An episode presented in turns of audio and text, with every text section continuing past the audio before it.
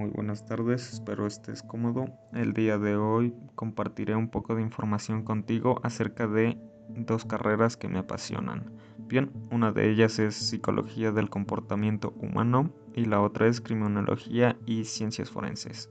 Bien, empezaré con psicología. Algo importante para saber cómo es una persona es su personalidad, la forma de pensar, sentir, de actuar y de relacionarse nos ayuda a conocer a una persona individualmente. Las emociones, estas pueden alterar psicológicamente la atención del individuo en su entorno, impulsándolo hacia ciertas personas, objetos, acciones, ideas y alejándolo de otras. Estas pueden ser positivas y también pueden ser negativas. La percepción es el proceso por el cual el individuo clasifica e interpreta sus impresiones sensitivas y da sentido a lo que lo rodea. El ser humano utiliza estas tres cosas para relacionarse y tomar su percepción de lo que ve. Estas son generalización, eliminación y distorsión. Bueno, pasamos al apartado de memoria es una de las principales actividades mentales, la cual permite a un individuo registrar, codificar, obtener y guardar información. La memoria parte de dos formas, las cuales son memoria de corto plazo y memoria de largo plazo.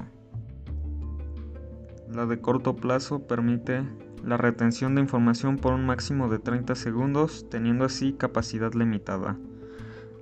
La de largo plazo es lo contrario a corto plazo, ya que esta permite la retención de información permanente, teniendo asimismo capacidad limitada e ilimitada por igual. Bien, hasta aquí termina el apartado de psicología del comportamiento y empezaría con criminología y ciencias forenses. Un forense es aquel que se dedica a comprender los procesos de criminalización y victimización así como las causas de la organización de la criminalidad y la desviación del comportamiento social. También se encarga de estudiar las respuestas oficiales y no oficiales al crimen. Todos sus análisis y percepciones se basan en la estadística derivada de la investigación del delito, la cual también sirve como prevención del mismo. El forense deberá de poseer salud mental estable y ser capaz de adaptarse a cualquier tipo de situación, ya que en un trabajo es distinto a los demás, no es lo mismo teoría que práctica.